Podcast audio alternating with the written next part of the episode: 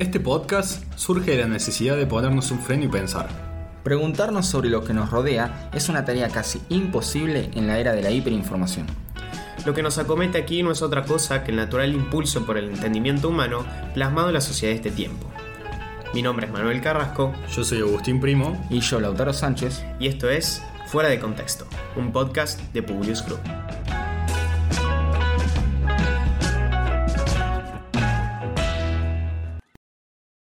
Bienvenidos para todos, este es nuestro primer episodio de nuestra segunda temporada de Fuera de Contexto. Estamos con nuestros participantes de siempre. Eh, mi nombre es Manuel Carrasco Mi nombre es Felipe Rindersma. y yo soy Lautaro Sánchez Luzarreta. y esto es Fuera de Contexto. Así que vamos hoy a hablar sobre la meritocracia. Este es nuestro primer eh, podcast grabado para YouTube. Así que bueno, esta parte eh, es lo que sería nuestro debut eh, en imagen, ¿no? Claro. Así que hoy vamos a tratar el tema de la meritocracia eh, y vamos a empezar hablando, introduciendo el tema, discutiéndolo un poco y dejando nuestras apreciaciones al final. Primero que nada, eh, para introducir el tema, me gustaría distinguir dos definiciones claves de lo que se entiende socialmente como meritocracia, ¿no? Existe una meritocracia del ser y meritocracia del hacer. La meritocracia del hacer, que es la más conocida de todas, es la meritocracia que surge a partir de un proceso de recompensa, si se quiere, ¿no? En el cual la sociedad le atribuye cierta recompensa a las personas que siguen determinado camino o determinado eh, número de acciones que supuestamente los van a llevar a un determinado lugar. En este caso, el éxito. Y la sociedad atribuye o se gobierna esa sociedad a través de quienes hacen más méritos para eh, eh, recibir las cosas a cambio. Y después está la meritocracia del ser, que es la meritocracia que surge a partir de una característica física, una característica psicológica, una característica eh, particular de las personas que no tiene que ver con lo que hace en el mundo, sino con lo que es en el mundo, y a partir de eso merece determinada eh, respuesta por parte de la sociedad. Eh, esto se ve en algunas sociedades, eh, o se vio a lo largo de la historia, en algunas sociedades que planteaban que algunas cierto de personas merecían algún tipo de estatus, merecían algún tipo de reconocimiento, de, de- de relevancia o social, incluso a veces objetos materiales que se los daban o, debían ser atribuidos por el simple hecho de que, bueno, eran personas que tenían determinado estatus. Eh, cuando se da toda, eh, históricamente esta revolución eh, liberal, se deja atrás las monarquías absolutas, se intentó reemplazar esa meritocracia del ser por la meritocracia del hacer. Y hoy en día, y esto ya es el tema para debatir y hablo, y abro con ustedes, se está volviendo desde mi punto de vista a hablar de una meritocracia del ser. Como existe un detrimento por la meritocracia del hacer, se está volviendo a una meritocracia del ser. Esto ya lo vamos a tratar más específico, pero quiero conocer su- sus eh, posiciones al respecto. Sí, no, yo primero te quería preguntar qué entendés por mérito en el hacer. ¿Es un mérito físico, un mérito intelectual? ¿Qué, qué es el mérito en el hacer? En realidad, eh, depende sobre determinado tópico, sobre. En cada sociedad eso, eso varía. eh, obviamente, eh, los que creen en este tipo de teorías o formas de vida, porque en cierto punto también lo toman como forma de vida, plantean que eh, si uno sigue determinados pasos, como puede ser, no sé, si vos estudias mucho, eh, te esforzás mucho, vas a conseguir necesariamente un resultado que te va a traer ciertos beneficios a tu vida, que te puede producir un cambio en tu vida. Claro, ese es el discurso, pero se Claro. ve que muchas veces ese mérito en el hacer, que muchos otros entienden que puede ser también un esfuerzo físico, otro un, un esfuerzo intelectual, no se cumple en teoría la recompensa. Porque yo creo que acá hay un problema, primero que todo, en determinar qué es el mérito. La meritocracia como sistema, ¿qué es el mérito? Bien, ya tenemos un problema subjetivo en el cual no nos ponemos de acuerdo de qué es el mérito para qué sociedad, para qué otra sociedad. Claro. Después, ¿cómo lo cuantificamos? Y Yo acabo de hacer de abogado del diablo porque hay muchas cosas que yo cuestiono sobre esto, pero siguiéndote para contestarte tu pregunta, eh, ¿cómo se cuantificaría el mérito? Vos preguntaste primero. Depende de lo que la sociedad considere valioso. Entonces, si la sociedad considera valioso, eh, no sé, que se aporte determinada cosa eh, y el mercado, o sea, el pueblo le responde a eso, estarían de acuerdo en que existe ese tipo de meritocracia porque le atribuye a esas personas una determinada recompensa por lo que están aportando eh, a la sociedad. Entonces estamos acá, me parece que estamos uniendo economía y mercado con meritocracia. Y eh, básicamente, ¿eso es lo que dice Locke? ¿O- Yo no sé si es lo mismo. Eh, o sea, hay un, un autor eh, que lo charlábamos el otro día con Manu, que se llama Michael Sandel, es un filósofo norteamericano. Tiene un libro que se llama La tiranía del mérito y el problema para alcanzar el bien común. Él habla de que la noción de meritocracia lo que implica principalmente es crear una sociedad donde existen ganadores y perdedores, ¿sí? donde el ganador está donde está porque se lo merece, porque se luchó y se esforzó para eso, y que el perdedor, bueno, no se esforzó lo suficiente como hizo el ganador, o no hizo lo que hizo el ganador y por ende su lugar también un poco se lo merece. Y genera en la sociedad que defiende esta ideología ciertos sentimientos que van en contra del bien común. Es decir, en el caso del ganador, del que le va bien, genera un sentimiento poco humilde, o sea, soberbia. Es decir, yo estoy acá porque me lo merezco, no le debo nada a nadie. ¿Por qué yo, por ejemplo, debería pagar más impuestos? ¿O por qué yo debería contribuir con esto si yo me lo merezco? Y si el, pobre es pobre porque quiere. Ponele, ¿viste esa típica frase trillada? Bueno, y en el, el otro lado, la otra cara de la moneda, la sociedad de los perdedores, si se quiere, a los que les fue mal, genera por un lado un sentimiento de culpa, de decir, che, eh, yo me merezco estar acá en esta situación precaria porque no me esforcé lo suficiente, tuve que haber hecho algo más, bueno, genera la culpa. Y por otro lado genera resentimiento, resentimiento hacia el que no es como vos, o sea, el que ganó y no el que perdió. Bueno, ese tipo de sentimientos van en contra de lo que el autor denomina la solidaridad, que es en definitiva lo que la sociedad ideal debería alcanzar para lograr en definitiva un bien común. Yo creo que el tema más difícil es el que planteaste al principio a la hora de primero definir qué es el mérito y después cuantificarlo. Y yo creo que solamente sería posible si acaso una deidad lo hiciese, porque llegar a, a tal nivel de conocimiento para llegar a poder decir, bueno, esta persona se merece esto y esta persona no se lo merece por esto y esto y esto y por esta cuantificación, es algo divino, porque no puede, escapa a la mente humana, porque es imposible de comprender la totalidad de, esa- de ese tipo de Mi información. pregunta, mi pregunta sobre esa reflexión es, y vuelvo a lo mismo, ¿no? Eh, yo entiendo que ustedes, o lo que plantea Michael Sandel en realidad que puede variar en cuanto a lo que nosotros pensamos, eh, es cuestionable desde el punto de vista, sí, no se puede, no hay un criterio objetivo universal que diga, esto es el mérito y esto no es mérito, digamos. Claro. Eso, no existe, estamos todos de acuerdo pero que la sociedad le atribuya cierta, responsa- eh, cierta respuesta a determinadas eh, acciones que, que se van formulando eh, a lo largo de la vida de las personas y después les dé ciertas recompensas, no, no sé, no me parece que, que- sea malo el mensaje. Lo que me parece mal, en todo caso, que es lo que dice eh, Michael Sandel, es que el que no siguió eso se lo castigue o, o se le genere culpa. Porque el, el que pudo hacerlo y se forzó y tuvo el factor que todavía no hablamos de eso, pero el factor de la suerte, es un factor muy importante el del tema del mérito, el factor de la suerte, eh, para que haciendo todos esos pasos le haya ido bien, no sé, no me parece mal que esa persona se lo reconozca. Ahora, eh, eh, tampoco esa persona puede pecar y ser soberbio y pensar que como esa persona lo logró, todo el resto de las personas deben eh, sentir culpa o, o sentirse menos porque él lo logró y los otros no. O sea, Claro. eso me parece algo que, que- que escapa a eso. Sí. Sí, además, a ver, la meritocracia parte desde una base en que eh, todos partimos en una igualdad de condiciones, cual es discutible, a ver. Eh, todos somos iguales y nos merecemos de igual manera los logros que obtenemos porque partimos de una misma base. No sé, Para mí es falso que todos partimos de la misma base. por eso. Claro, bueno, y, sí. y se pretende, se pretende eso en la meritocracia, que hay una falsa, claro. que hay, que hay una igualdad. Eh, a ver, además esto también vendría en tendríamos que negar totalmente la herencia o los regalos de nuestros progenitores o lo que nuestra familia fue construyendo a través de los años. Que yo, a ver, haciendo un, análisis valorativo acá, plenamente subjetivo y personal, no me parece mal que alguien pueda heredar o que tenga eh, una ventaja. ¿Mm? ¿Entendés? Lo malo es que tengamos gente con hambre, ¿no? Que lo, malo es que tengamos gente que no pueda acceder a la, educación.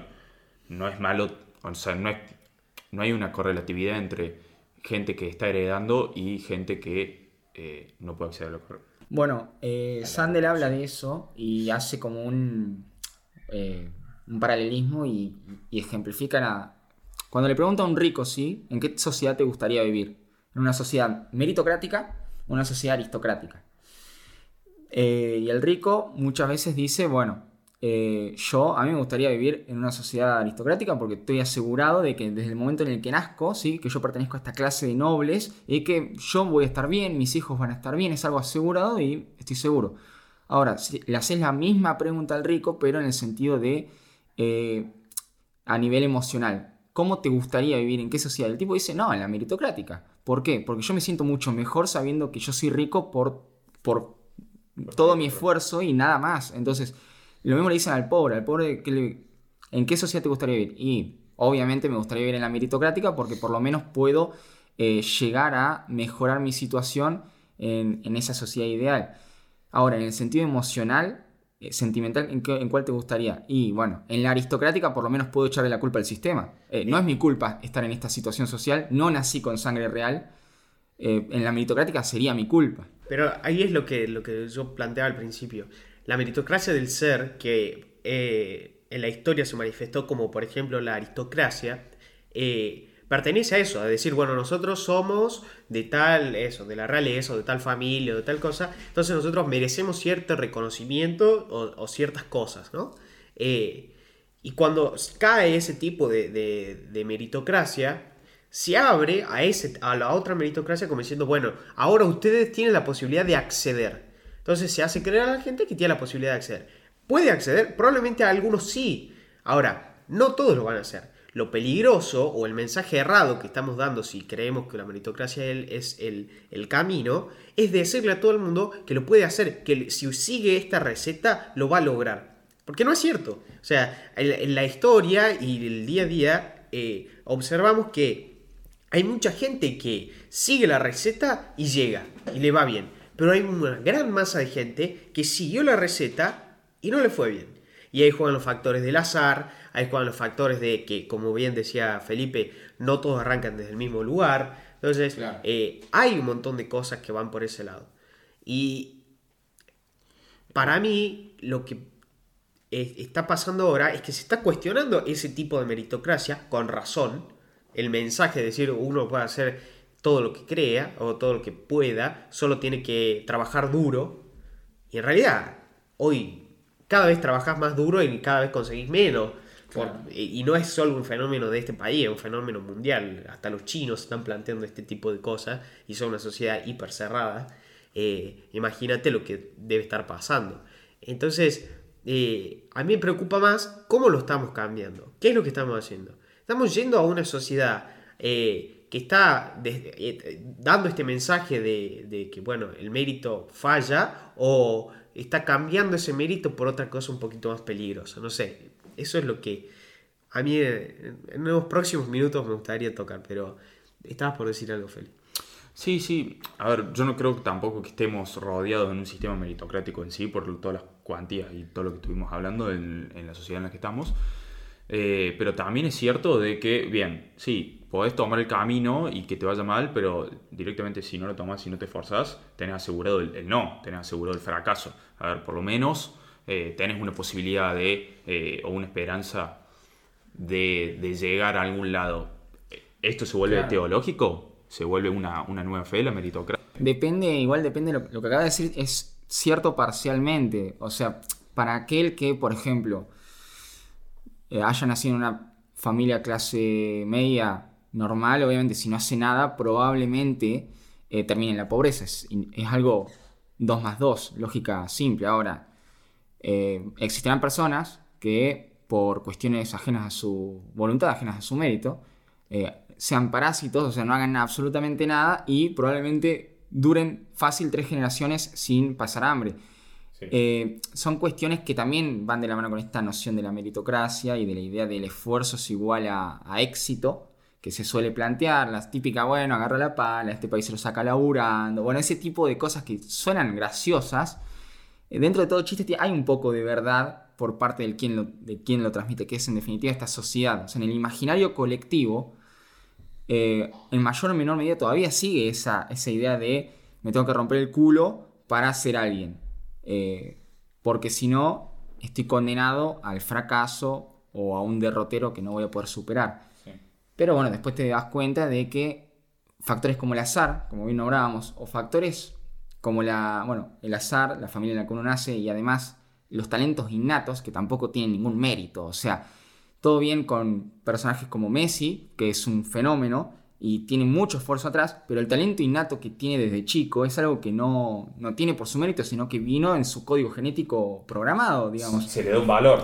Y además... Se le da un valor en el mercado. Por eso quería discutir que la economía de mercado en realidad no es meritocrática. Porque, a ver, tenemos economía de mercado que se le da valor a ciertas cosas, disculpa que te haya interrumpido, no pasa nada. pero no tiene sentido, no, no va en un sentido de el merecer por el accionario individual. Va en un sentido de que le damos valor porque genera... También habla Michael Sander y dice hay que tener en cuenta la suerte, los talentos innatos y además la sociedad en la que uno nace. ¿sí? Pensemos qué sería de la vida de Messi y Cristiano Ronaldo si hubiesen nacido en el medioevo.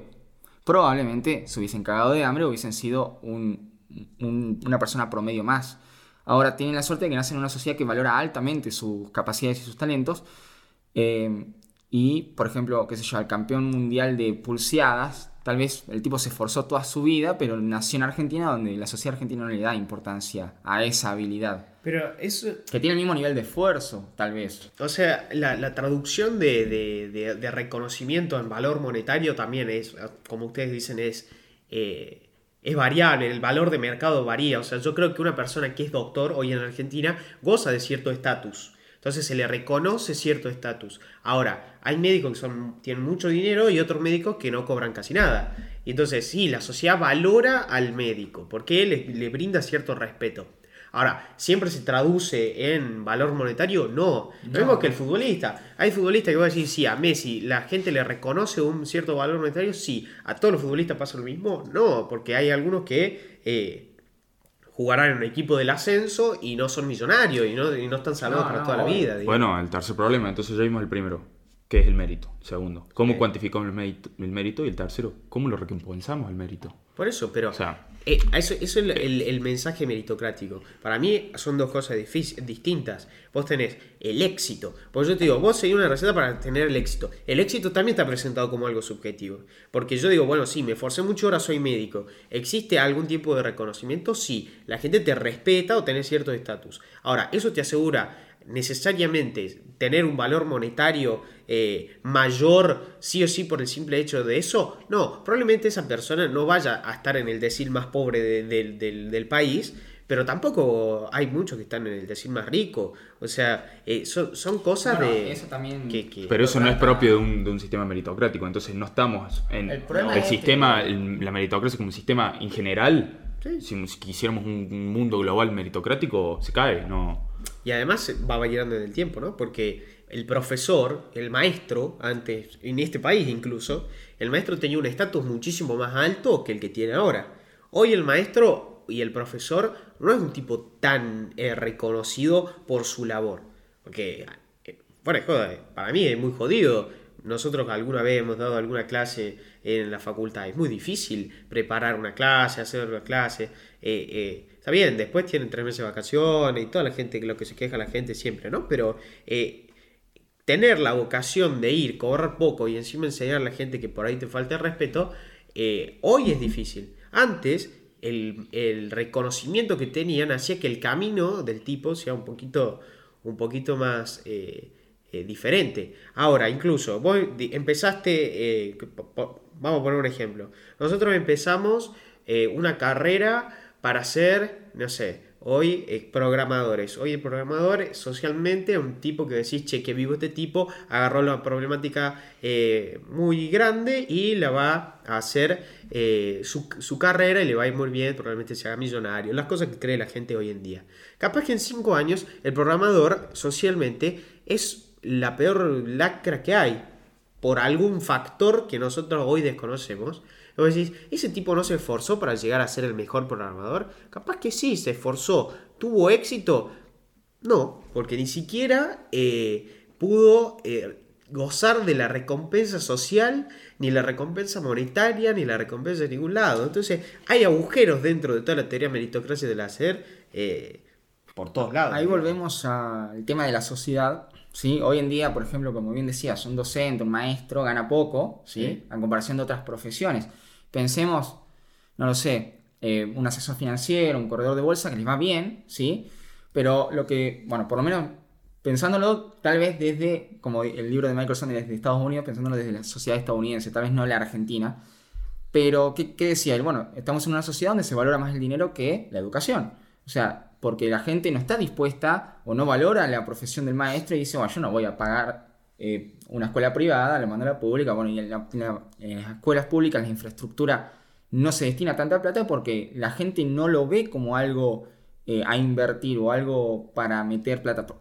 A ver, trasladándonos a la sociedad argentina, tal vez la de Sarmiento, donde traía eh, maestras de Estados Unidos, ¿sí? probablemente esas maestras de Estados Unidos que vinieron a vivir a Argentina cobraban un buen salario, no podría ahora calificar la moneda actual porque no tengo ni la más mínima idea, pero en ese momento tal vez la sociedad argentina recompensaba la educación y la valoraba. Hoy en día estamos en un mercado de globalización tremendo y cada día es más difícil competir en el mercado. Y la única, la única forma que vos tenés de competir es con títulos académicos.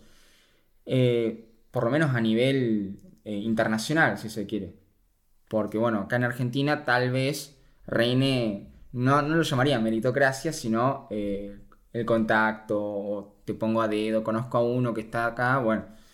Eh, pero tal vez en otros países sí sea más difícil competir porque hay- tenés que ir escalando en la, a nivel académico, con Bueno, cada y eso, estrato. o sea, también nos damos cuenta que nuestra sociedad deja de ser meritocrática en el momento en el que nosotros le reconocemos como algo muy valioso a una persona decir, che, qué vivo que sos, te metiste a una dependencia estatal y cobras 300 mil pesos. Entonces vos decís, che, qué capo este tipo. eh, Qué vivo que es. Qué vivo que es, ¿me entendés? Entonces, es la típica. eh, eh, eso también es que parte de nuestra sociedad que reconoce cierto mérito al vivo. Reconoce el valor a la viveza criolla. Claro. En definitiva. Si sos vivo, sos un capo, porque te aprovechaste de la ingenuidad del otro. Claro, hay que, hay que diferenciar bien valor y mérito, porque justamente eso no es mérito, eh, pero le reconocemos un valor, le decimos, che, qué vivo. Porque justamente es el problema, el primer problema que, que planteamos, ¿qué es el mérito? Y si no lo podemos Claro. definir bien, eh, no, no hay un sistema que se pueda basar en eso, Claro. en un mérito que no, que no podemos definir. Pero bueno, yo creo que el principal desafío que tenemos, bueno, que tiene en realidad, si se quiere, la sociedad es, está bien, no, so- no existe la meritocracia, sacamos ese sistema, ¿sí? Chao. Eh, ahora no, los concursos para acceder a cargos, ya sea a nivel de profesores o a niveles de, de puestos ya en cualquier estrato del Estado, no sirven por eso de concurso de antecedente y oposición, porque bueno, siempre hay uno que tiene un contacto, entonces la meritocracia no existe, perfecto. ¿Qué sistema deberíamos plantear como, Pero- como respuesta? Eh, eh, pero no, no sería un sistema meritocrático también decir, che, este es el que sabe más, es el más óptimo para el, para el puesto. O sea, eso es lo que yo voy.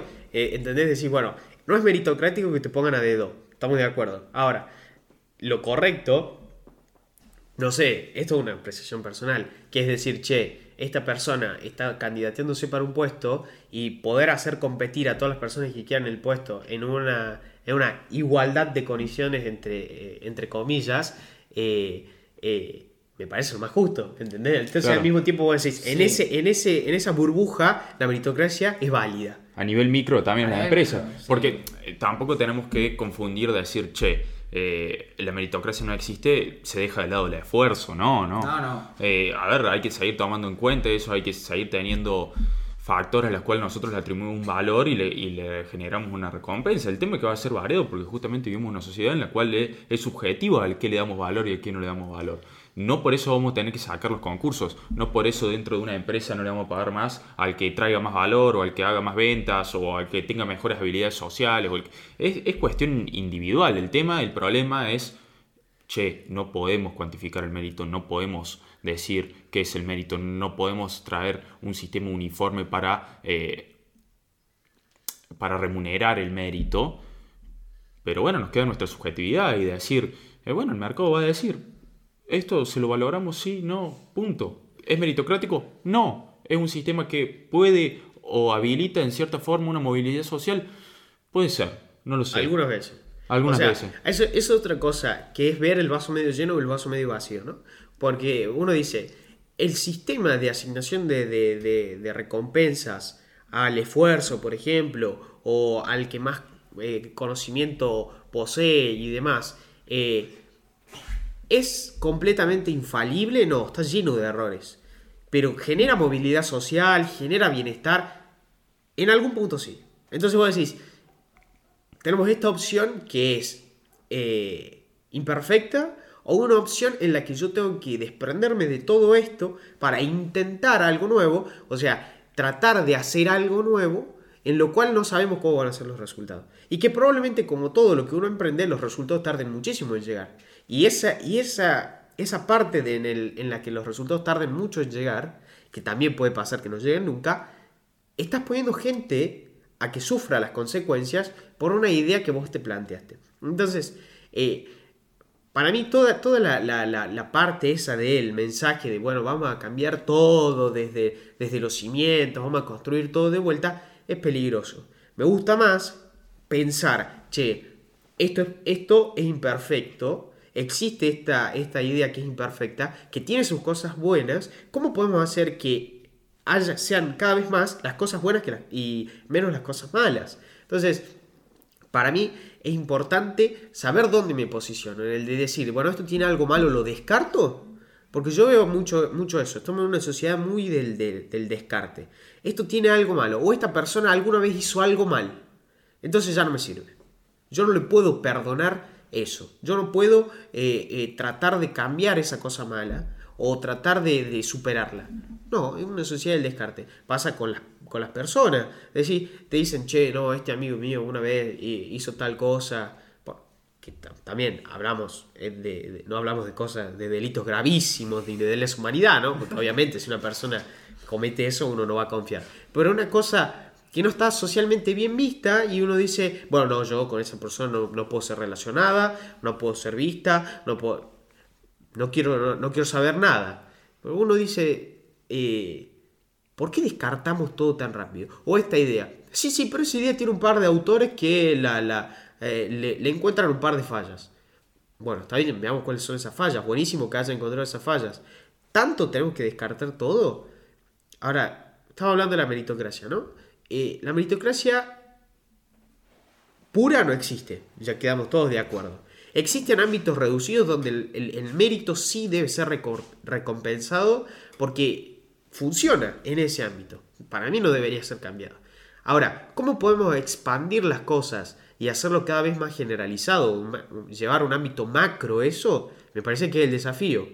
No voy a estar nunca de acuerdo con eso, de cortar de cimiento todo y repartir de vuelta. Porque eso implicaría jugar a ser Dios, jugar a, a pensar toda la sociedad de vuelta, a decirle a todas las personas que todo lo que ellos hicieron por toda la historia está mal y lo que yo pienso está bien. Y esa, esa arrogancia siempre termina perjudicando a la gente. Para mí eso es peligroso.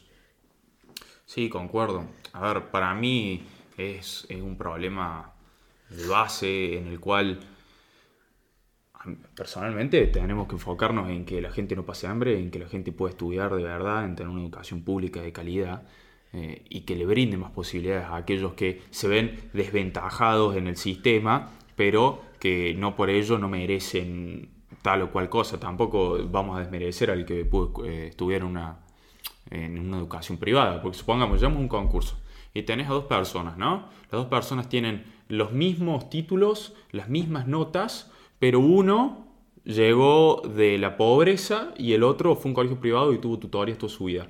¿Merece el que llegó de la pobreza más que el otro? En un nivel eh, utilitario, pónganlo, en un sea, utilitario de valor. Pasa que para que diferenciemos el O sea, mérito si del yo- valor. Pero vos estás hablando de. Hay un reconocimiento social y un reconocimiento. Claro. Yo, si fuera el empleador, Sí. yo veo cuál es el mejor para el puesto. Listo. No me importa la historia detrás. Eh, ahora, eh, eso es utilitario. El reconocimiento social va por afuera. Probablemente la persona que vino de abajo y sube para arriba cumple el ideal del mérito. Por ende, va a ser más reconocido. ¿Cuál es el ejercicio ficcional que tenemos que hacer?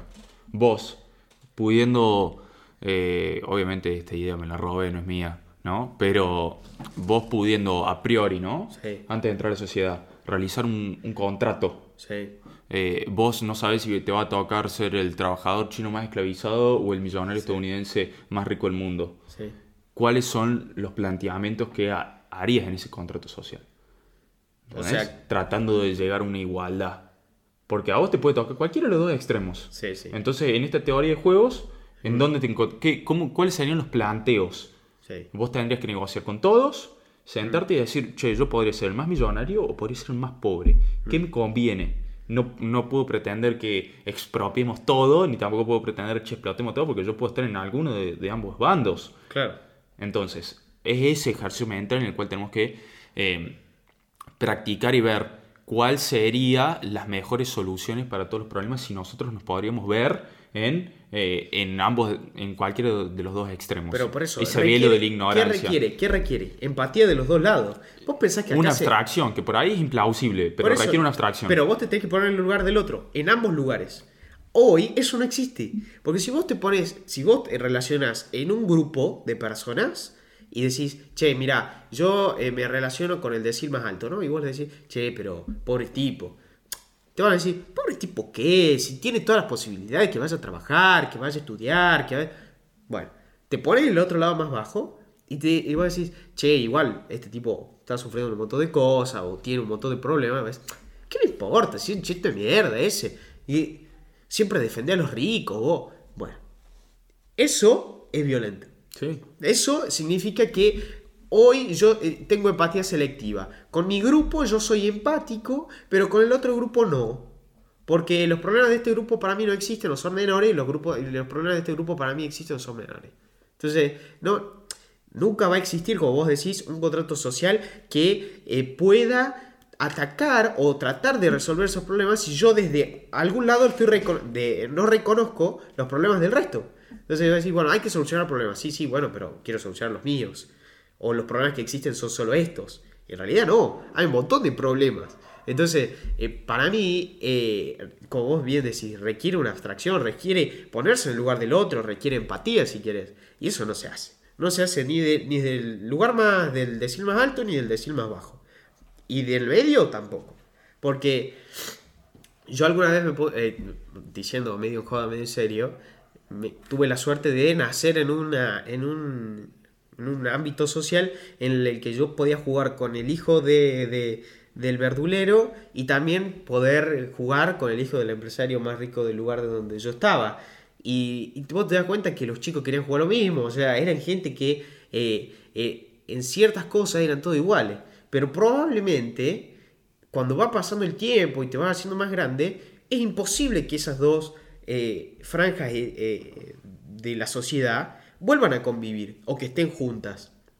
Porque todo ese, ese, ese, esa sectorización, ese yo pertenezco a este grupo y me golpeo el pecho porque yo soy esto y todo lo que está fuera de esto está mal, eh, hace que, que lejos de, de hacer una sociedad más empática, más igualitaria, solucionar los problemas de la meritocracia, hace que cada vez sea más difícil resolver los problemas. Sí, sí, es un sentimiento natural, es el sen- típico sentimiento de tribu, ¿no?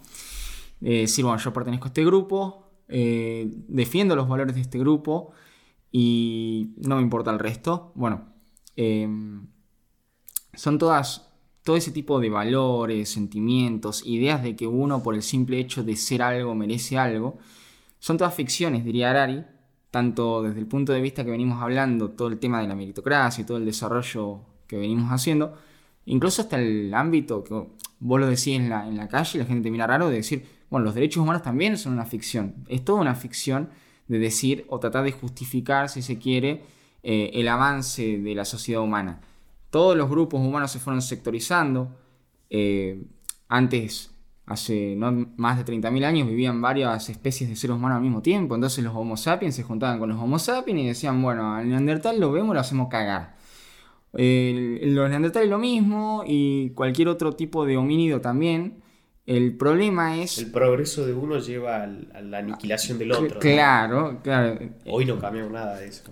Efectivamente, tal vez eh, para tratar de llegar a un estadio más alto, tenemos que llegar a, a- a niveles de, de empatía, de solidaridad, de niveles de abstracción que es difícil poder implantarlos en el imaginario colectivo. Es difícil que eh, una persona que se crió siempre en el mismo ámbito, que fue inculcada con los mismos valores y no salió de esa burbuja, ya sea de una persona rica, una persona pobre, eh, probablemente tenga sesgos cognitivos que son muy difíciles de erradicar y que en definitiva para llegar a lograr la cooperación y que podamos avanzar como sociedad y que haya menos y sacar gente de la pobreza y, que garantizar un piso de, dignidad humana cada vez sea más difícil. Yo lo que veo también es que en cuanto al tema de sesgos cognitivos, ¿no? Nosotros tenemos este sentimiento de tribu, este sentimiento, yo lo siento muchas veces revanchista eh, y de envidia, de rencor. Eh, aporta mucho eso de decir, bueno, yo eh, pienso esto y probablemente todo nuestro medio, nuestras redes sociales, las cosas que se nos venden, la, la gente con la que nos, nos relacionamos, eh, nos sigan alimentando esos sesgos. Y cada vez es más difícil darse cuenta de cuándo se puede salir de eso. Y cuando nos enfrentamos a otras realidades, hacer el trabajo mental de decir, che, yo en realidad estoy en un, en un estadio ahora en el que me estoy enfrentando a otra cosa. Antes de reaccionar tengo que ser racional y tratar de entender lo que le pasa al otro.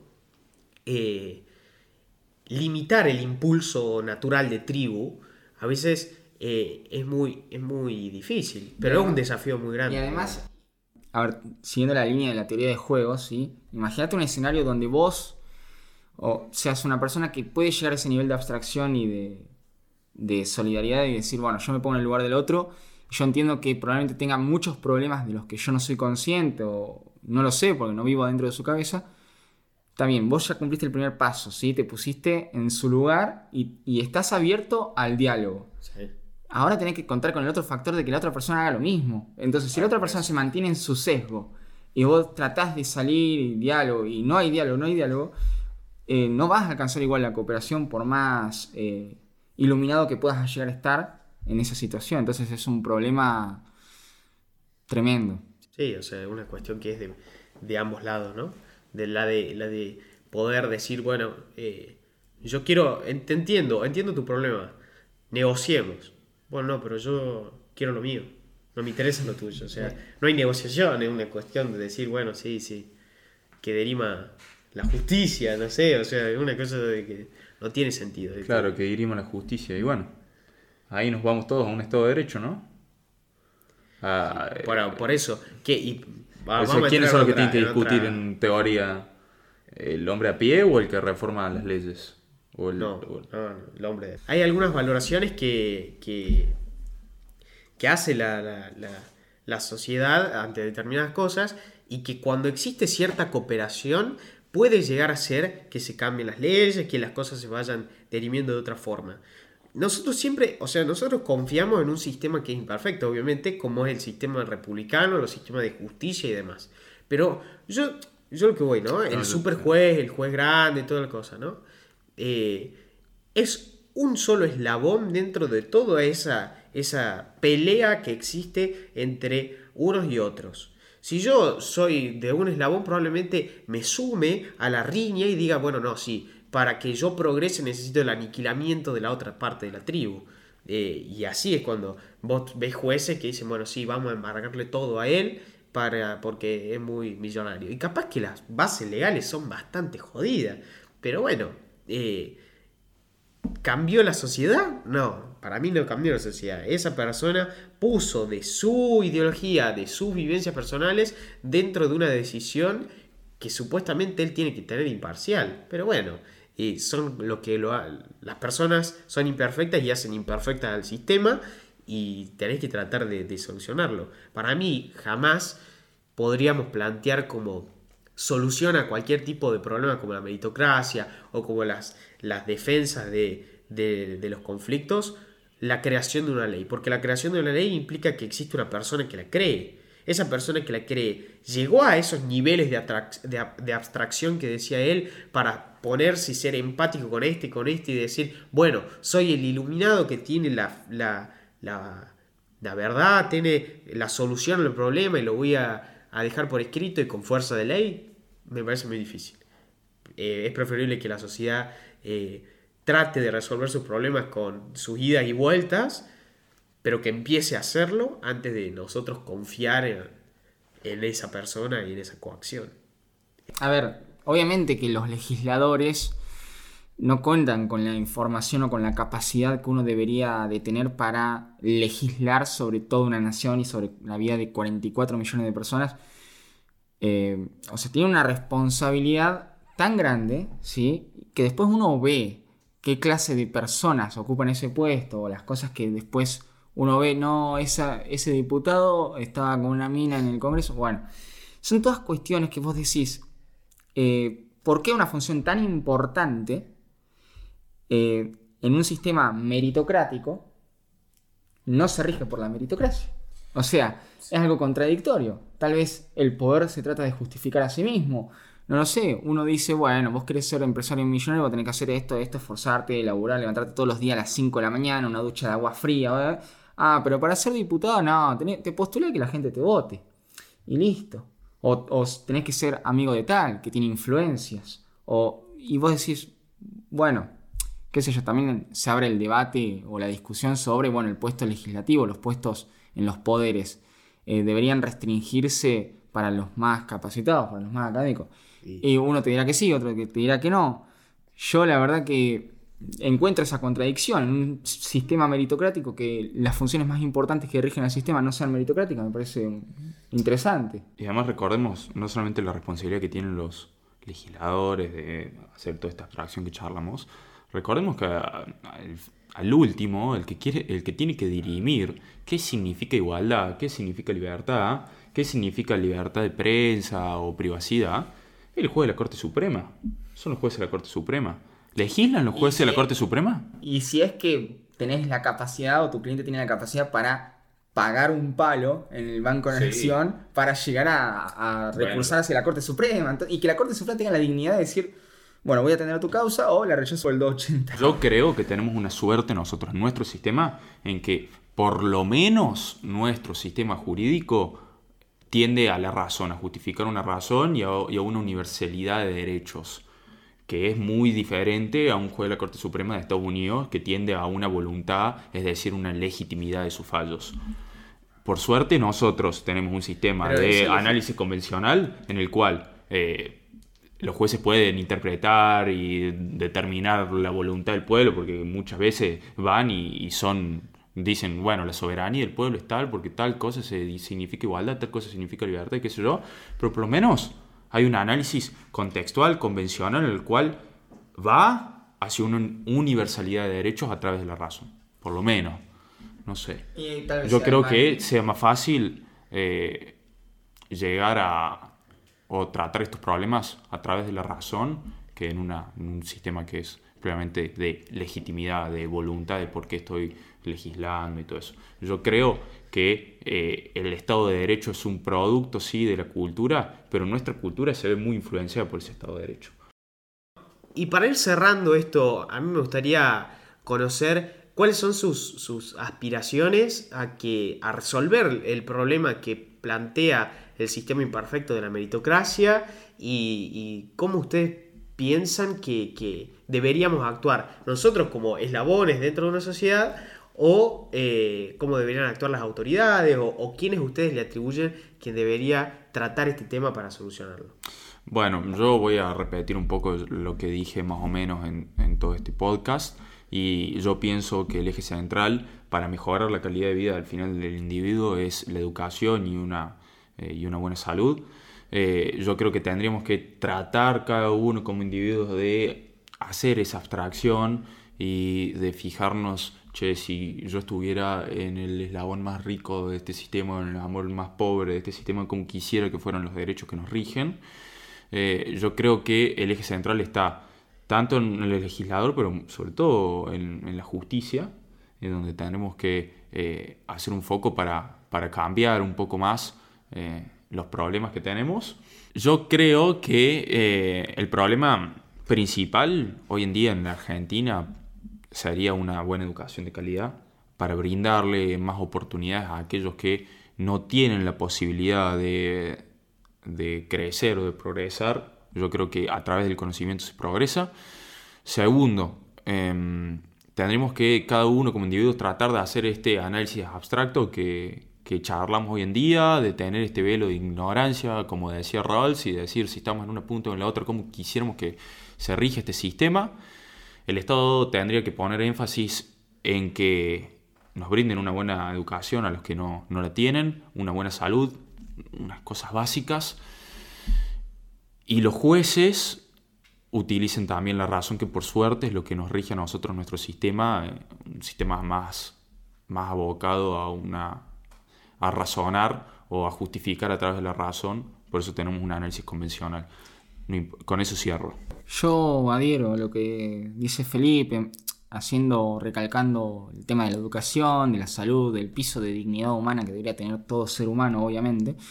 Siempre hablando dentro de mi sociedad ideal, hay que reforzar también la idea de cómo se manejan eh, por parte del poder los recursos que, que obtiene de la gente porque, bueno, uno podría pensar y decir, bueno, yo me pongo en el lugar de. Yo soy rico, ¿no? Me pongo en el lugar del pobre y digo, bueno, si no me molesta pagar este impuesto extraordinario por única vez para que se administre para la educación, la salud, etc.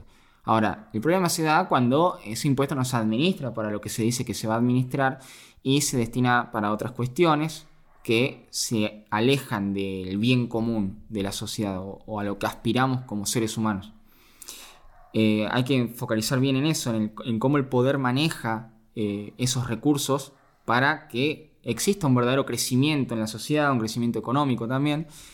Y bueno, lo mismo, eh, mayor responsabilidad para los legisladores, que tienen una función que tal vez la sociedad argentina no valora tanto, porque puesto que más se valora acá es el del presidente de la nación, que parece que hace todo, y vivimos en un país presidencialista. Pero bueno, más allá de esas cuestiones, eh, que el legislador tenga una mayor responsabilidad a la hora de, ejecutar su función, que los jueces siempre apelen a la razón y no a sesgos cognitivos de, sus propios, de su subjetividad, y que en definitiva cada ser humano trate siempre de ponerse en el lugar del otro y de ser un poco más solidario con el resto. Bueno, lo, que a mí me parece como para ir cerrando que estaría bueno es un poco más a corto plazo. Obviamente coincido con ustedes de que es necesaria esa abstracción, es necesario por parte de nosotros eh, tener la capacidad de ponerse en el lugar del otro, de tener empatía. Pero creo que eh, en primera medida un desafío para nosotros mismos y también se lo traslado a los oyentes es poner eh, énfasis en dejar de, de emitir los discursos de odio dejar de sentir las cosas no la van a dejar de sentir de un día para el otro, porque eso eh, requiere muchísimo trabajo.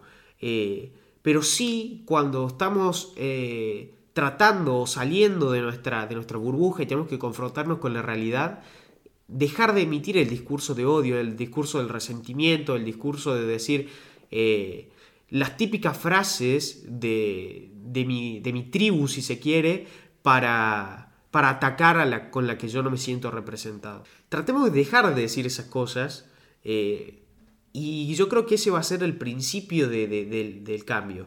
Eh, cuando uno deja de emitir el discurso es mucho, eh, puede empezar a razonar, ya no vomita lo que, lo que piensa, sino que comienza a, razonarlo y con el tiempo va a dejar de sentir ese sentimiento horrible que, tenemos en este, en este tipo de situaciones. Entonces, eh, yo creo que ese es el principio del cambio, para que exista ese nuevo contrato social, esa cooperación muchísimo más eh, eh, buena dentro de todo el conjunto de la sociedad, hay que empezar cambiando nuestra forma de, actuar, después nuestra forma de pensar y después progresivamente iremos cambiando nuestra legislación, iremos mejorando nuestras instituciones, iremos mejorando las cosas a lo largo y ancho de nuestro país y, por qué no, de nuestro, de nuestro mundo. Yo creo que esto fue todo por esta semana. Espero que les haya gustado. Eh, gracias por llegar hasta acá. Y bueno, espero que, que, lo disfruten. Le quiero agradecer a Felipe, a Lautaro y obviamente a Nicolás, que es nuestra nueva incorporación que está atrás de cámara haciendo posible que, que crezcamos también en, en YouTube. Así que bueno, hasta la próxima y muchas gracias.